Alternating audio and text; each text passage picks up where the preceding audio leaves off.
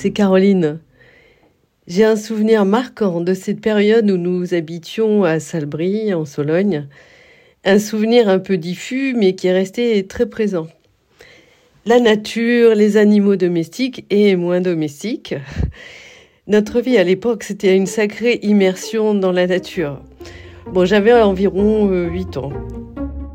Je me souviens, on s'asseyait sur les marches de la cuisine et notre chien, un épagnol breton, euh, nous faisait des shampoings avec sa langue euh, dans les cheveux.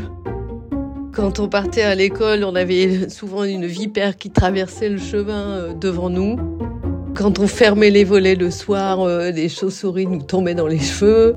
Et quand on se baladait dans la, dans la forêt, on entendait le, le bruit des marcassins dans les fourrés et on était aux aguets pour savoir si euh, on n'allait pas voir euh, euh, une femelle avec ses petits traverser devant nous. Bon, c'était vraiment assez une vie.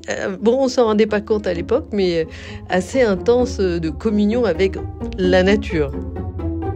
Avec Cécile et Jean-Yves, nos parents, cette vie, c'était normal. Le cycle des saisons, la proximité des animaux, et puis la vie un peu, un peu à la rude.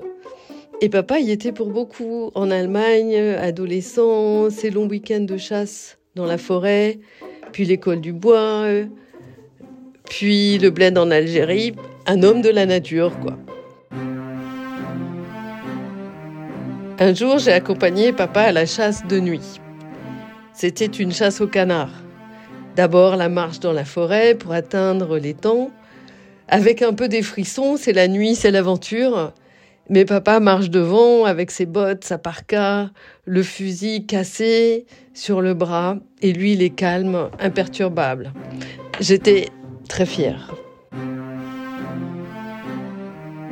On se met en position dans les roseaux les rabatteurs se mettent en route, les chiens aboient, et puis les canards s'envolent, les coups de fusil partent.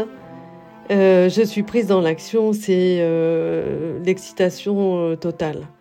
Mais en même temps, il ne faut pas bouger, il ne faut pas parler. J'avais l'impression d'être grande, de faire partie du cercle des adultes.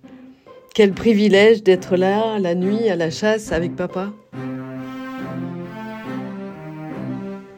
Et puis, je me suis endormie avant la fin de la chasse, enroulée dans les hautes herbes.